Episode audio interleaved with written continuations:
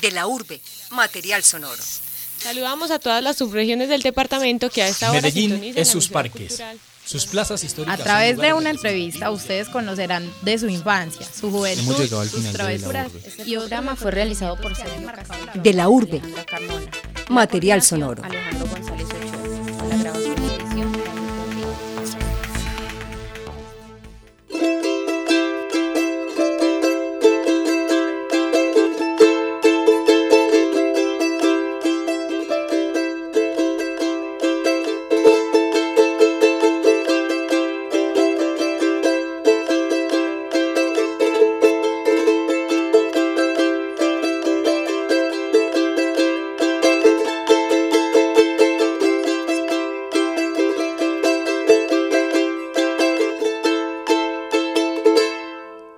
Bienvenidos a De la Urbe. Hoy me encuentro con Robinson López, un estudiante de nuestra universidad en licenciatura en música. Él es un estudiante de la sección al Oriente. Hola Robinson, ¿cómo estás? Hola Luisa, eh, hola a todos los oyentes de, la, de esta la Universidad de Antioquia.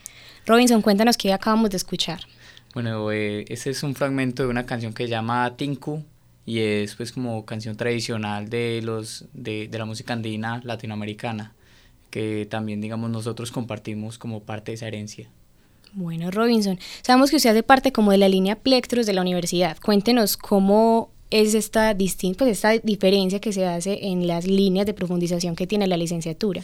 Bueno, sí, eh, eso es como algo muy curioso que tiene la universidad porque en realidad mi énfasis eh, es plectros, pero me enfatizo en, el tiple, ¿cierto? El plectro es como también llamado eh, púa o pajuela o uña en la tradición campesina. Entonces, según eso, eh, la universidad pues adopta como eh, el énfasis plectros para indicar pues todos esos instrumentos andinos que toca con ese, con ese objeto. Pero entonces en ese momento se está haciendo como la transformación y ya no se va a llamar plectros, sino cuerdas andinas, que es lo que realmente debería de, de llamarse. ¿Y qué instrumentos están incluidos como en, ese, en esa categoría de cuerdas andinas? Mm, Hasta donde tengo entendido, pues es básicamente profundización en bandola y profundización en tiple. Es decir, que son los mismos instrumentos. Mm, No, no son los mismos. Pues ¿Qué tiene plectros? ¿Cuáles son los instrumentos que están en plectros en este los momento? plectros en sí sería pues más como bandola, guitarra eléctrica, ¿cierto? Eh, quizás mandolina o instrumentos más europeos, pero entonces trayéndolo a, a lo que en realidad debería de estar viéndose en la universidad, es, eh, que es resaltar, digamos, los instrumentos autóctonos andinos, que es, que es como está diseñado el programa, sería más como bandola, tiple, cuatro llanero, quizás charango y así. Bueno, entonces el instrumento en el que usted está como eh, estudiando todo este tiempo pues en la universidad es el tiple, ¿cierto? Ujú. Bueno, eh, nosotros sabemos que usted en agosto participó, pues e hizo parte del Festival Antioquia Le Canta Colombia, el festival número 42. Eh, sabemos que ese festival tiene como unas categorías distintas y se empezó a celebrar como el encuentro departamental de músicas campesinas, el encuentro infantil y juvenil de músicas andinas y también al mismo tiempo se celebra ese concurso así son al tiple que fue en el que usted resultó ganador. Entonces cuéntenos más o menos cómo son las dinámicas de ese concurso, cómo fue su participación y sé que hay una anécdota detrás de esa participación, ¿nos las puede compartir por favor? Bueno, no, pues eh, en realidad eh, yo me di cuenta de ese concurso el año pasado, ¿cierto? Entonces, sí me di cuenta el mismo día en que se estaba realizando el concurso por un amigo pues que se encontraba allá en la ceja.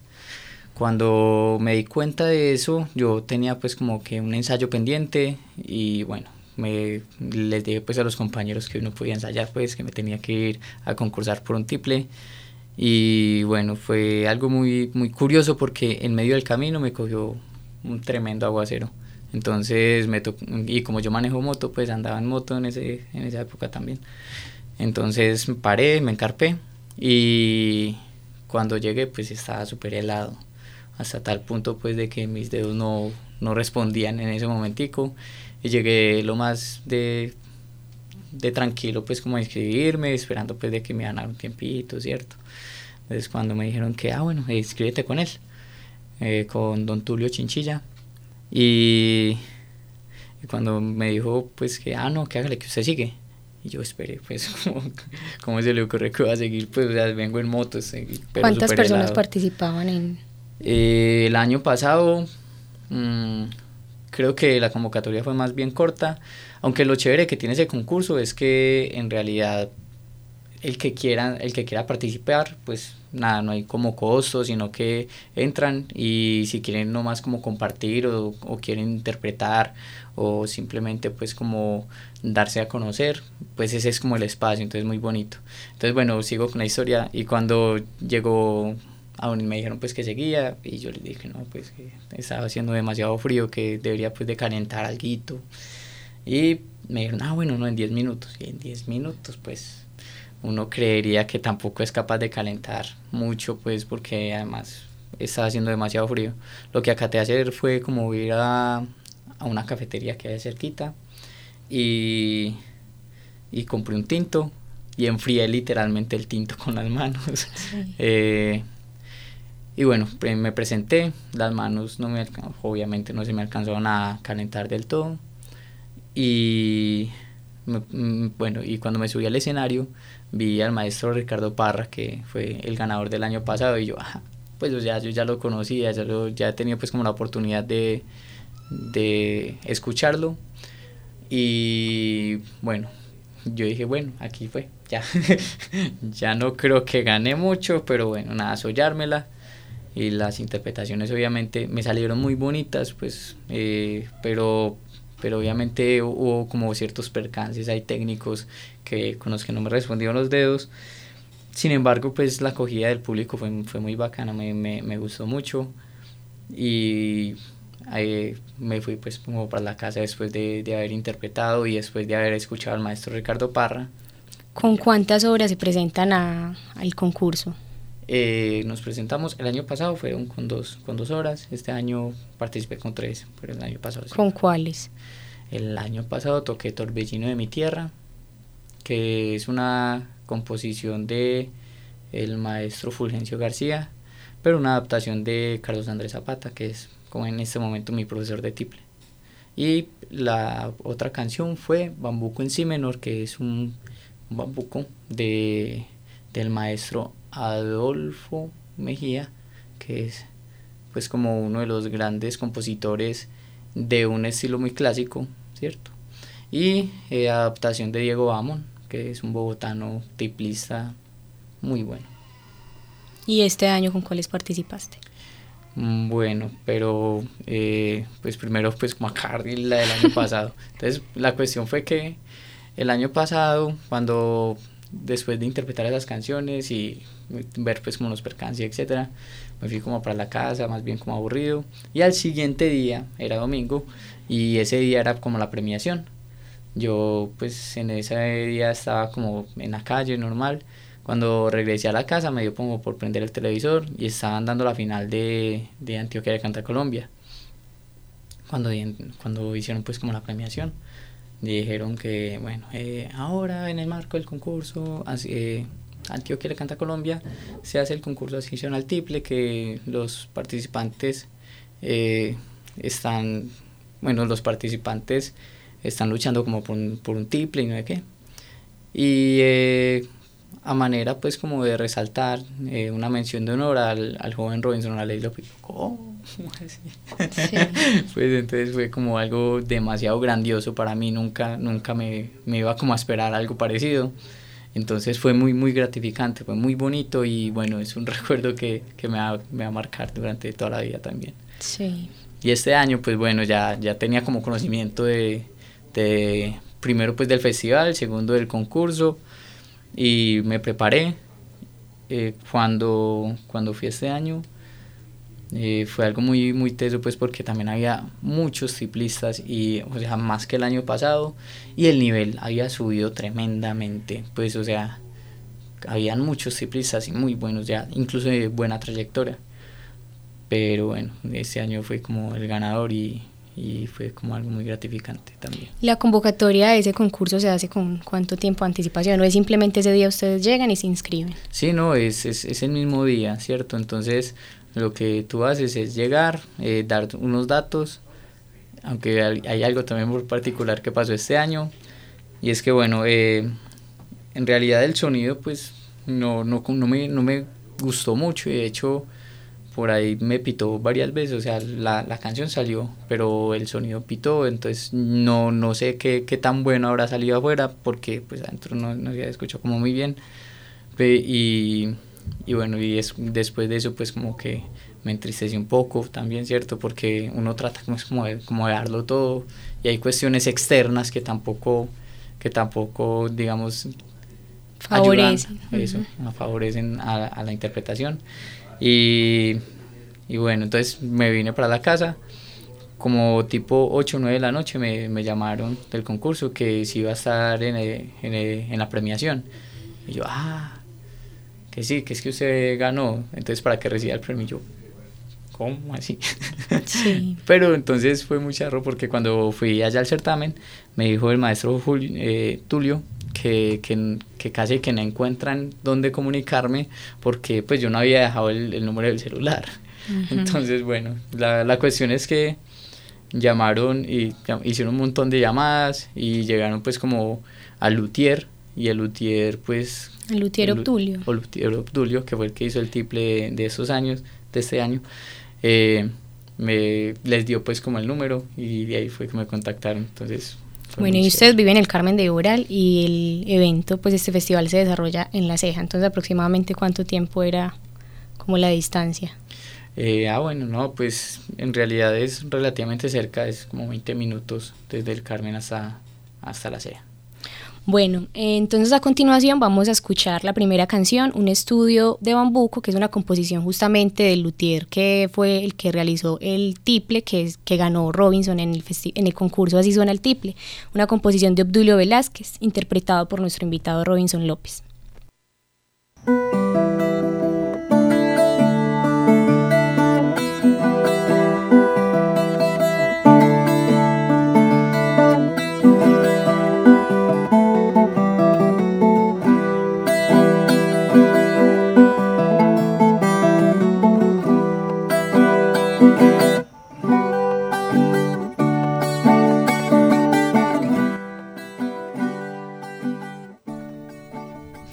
Bueno, Robinson, sabemos pues que inicialmente el primer instrumento con el que usted tuvo como un acercamiento no fue el tiple, sino que fue la guitarra. Y pues como cuáles fueron las razones por las cuales usted decidió elegir el tiple y recientemente ha intentado pues o ha logrado acercarse a otros instrumentos como lo son el cuatro y el charango. Bueno, pues uno en realidad al comienzo resulta resulta es como por pura melomanía, ¿cierto? Como por ese gusto de de conocer o de indagar al respecto de la música, ¿cierto? Sí. Entonces, en ese sentido, pues al principio fue una anécdota que me parece pues hasta jocosa en ese momento que estoy pues como en la academia, que es algo pues como tan, tan concreto, tan, tan recto.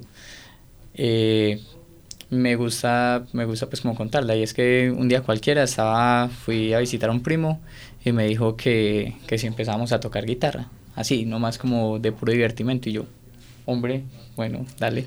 Y fue muy chévere y fue muy valioso el aprendizaje porque siempre ha sido muy, muy autodidacta, ¿cierto? Es, es como, como ese, ese investigar lo que uno puede, lo que uno quiere y lo que a uno le gusta en realidad.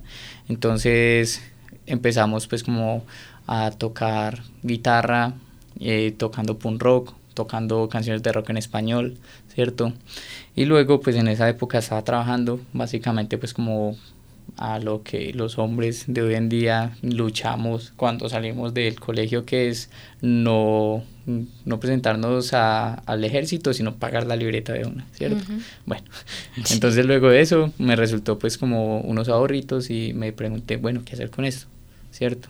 ¿Qué, qué debería hacer con esa plática? Y me dieron la, la, la opción o me dieron la idea de, de escoger otro instrumento. yo, ay, ve, aparte de la guitarra, es que hay más instrumentos. entonces, no. entonces, entonces me dijeron, ah, bueno, puede ser, digamos, un charango, o un, un tiple, un cuatro, una mandola, una bandola, una mandolina. Y yo, tiple. O charango también, pues, en esa época. Y me dijeron que para poder interpretar el charango, pues uno empieza casi de cero, en cambio el tiple pues tiene cierta sinergia con, con la guitarra porque es similar el mástil y no sé, un montón de cosas sonoras. yo dije, ah, bueno, no, para no, entonces experimentar con, con el tiple, a ver qué sale de ahí. Entonces a partir de eso pues me hablé con, con un luthier, en esa época fue con Obdulio también, y me hizo un tiple y con ese tiple empecé. Luego pues más adelante por cuestiones académicas me tocó pues como cambiar el tiple y en estos días pues tan, tan chévere que pude retomar al, al mismo luthier ganándome el concurso de Así suena el tiple y bueno, maravilloso es el tiple también. Bueno, y en la universidad también te has acercado pues a instrumentos como el 4. ¿Cuáles han sido como las razones por las que te has empezado como a inclinar por este tipo de instrumentos? Cuando uno entra a la academia, pues uno se da cuenta de que la diversidad sonora eh, es muy importante pues como tenerla, ¿cierto?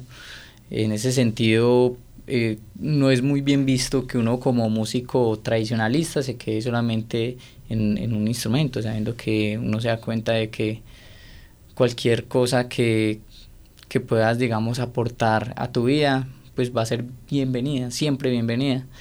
Entonces, en esa época estaba escuchando mucho, mucho música llanera, eso fue hace dos años más o menos. Y, y bueno, con esa música llanera me, me, me, encantaba, me fascinaba y empecé pues como a indagar y, el, y en el tiple no sonaba. O sea, uh -huh. había cuestiones de, de sonido que, que, no, que no concordaban. Cuando hablé con, con el amigo Luthier, me dijo que, ah, no, es que, claro, obviamente, es que el 4 es más sequito, entonces hay otra, hay otra técnica, tú tienes que hacer otras cosas. Y yo, no, tengo que conseguir un 4. Sí. y bueno, y en esa época, eh, menos mal, pues también tuve la oportunidad y conseguí el 4. Bueno, y actualmente tú estás en un grupo que se llama Grupo Samay y ahí estás utilizando como el 4 en algunas interpretaciones, ¿cierto? Uh -huh. Sí, bueno, el, el, de hecho cuando conseguí el 4 llanero, eh, me hicieron la invitación unos compañeros de, del salón para que conformáramos un grupo de que nos enfocáramos más como a investigar la música latinoamericana, ¿cierto? Uh -huh. Latinoamericana y en esa, en esa medida pues eh, estábamos indagando acerca del bossa nova, acerca del bambuco, acerca de, de la música del altiplano también, ¿cierto? Que es como el, el pasillo, el bambuco, ¿cierto? Pero también hacia el sur, las zambas, eh, los guainos, el pajarillo, la música llanera. Entonces, fue, ha sido muy, muy chévere pues trabajar con ellos. Bueno, a continuación vamos a escuchar la segunda canción, una interpretación, improvisación por Robinson en el 4.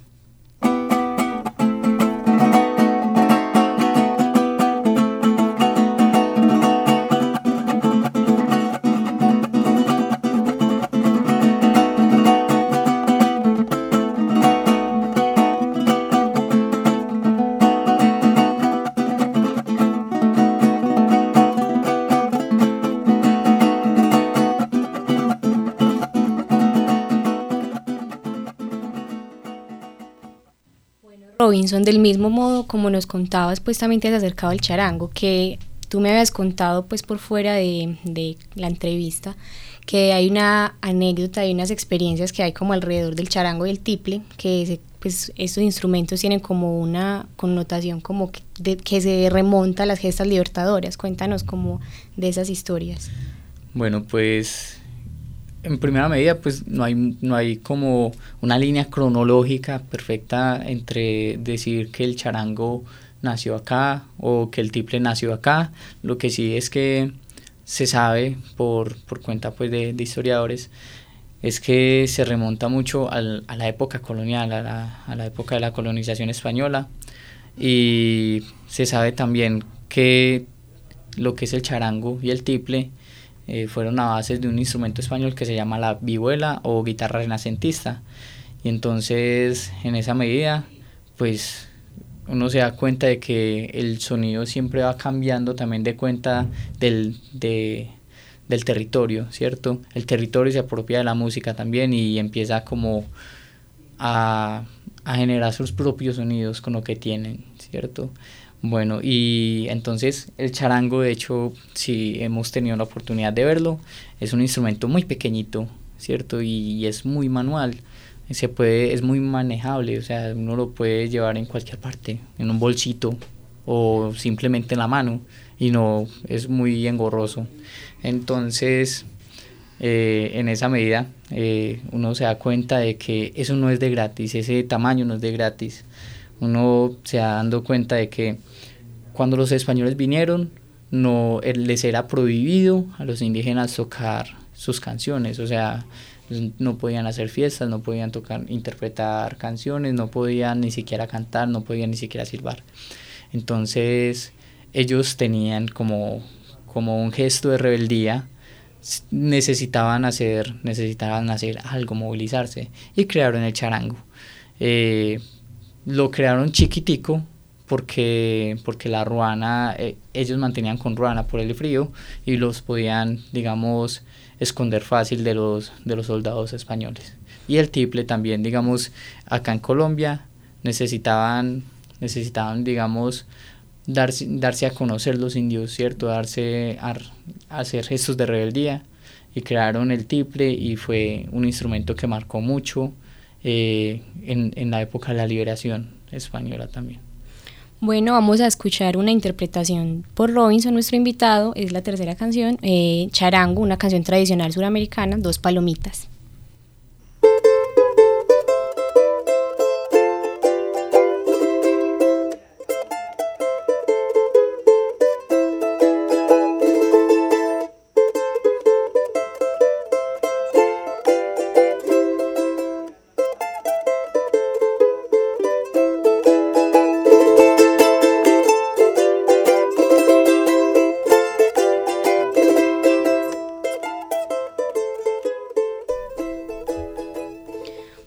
Eh, como sabemos y ya habíamos comentado, nuestro invitado está estudiando licenciatura en música y obviamente como se trata de una licenciatura, desde hace un tiempo viene como experimentando en ese proceso de enseñanza.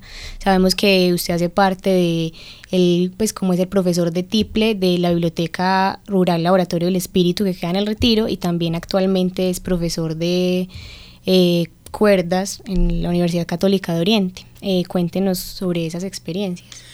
No, pues... De hecho, como estoy estudiando licenciatura, pues entonces uno tiene que empezar a entrar de algún modo pues a ejercer. Eh, aparte pues de, de, dar clase en la universidad y, y en el laboratorio del espíritu, también pues independientemente tengo ciertos compañeros que les interesa pues como aprender de mi mano y es bonito, ¿cierto? Es una experiencia siempre muy bonita uno darse cuenta pues que puede también entregarle algo al mundo y que el mundo también recibe algo de uno de la misma, de la misma manera y del mismo amor con el que uno lo entrega. Entonces, bueno, eso es como, como básicamente lo que tengo que decir ahí. Bueno, usted hace parte del grupo Samay y también está participando en el grupo Bati y el municipio de Río Negro. Sí, eh, ese es un grupo que nace desde el Politécnico Jaime Sacavid. Llevamos 3, 4 años trabajando y bueno, es un grupo de cámara de música tradicional colombiana, cuarteto tradicional, dos bandolas, triple y guitarra. Y bueno, es un proyecto muy bonito y trabajamos música colombiana contemporánea, con lenguaje contemporáneo. Entonces tiene un toque tradicional, pero también tiene un toque muy moderno con los nuevos compositores que, que allí pues tenemos la oportunidad de interpretar. Bueno, y hay una obra que es una composición realizada por usted.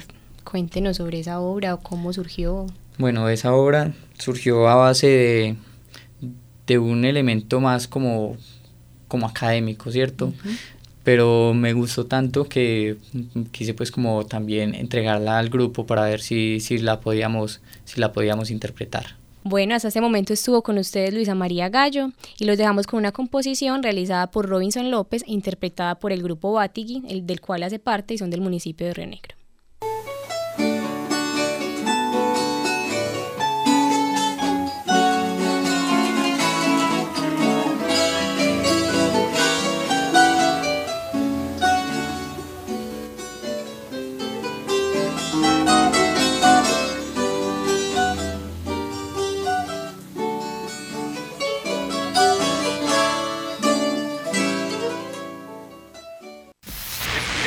La urbe, material sonoro.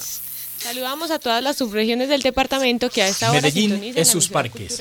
sus plazas históricas. A través de una entrevista ustedes conocerán de su infancia, su juventud, sus travesuras y otros acontecimientos que han enmarcado la vida de De la urbe.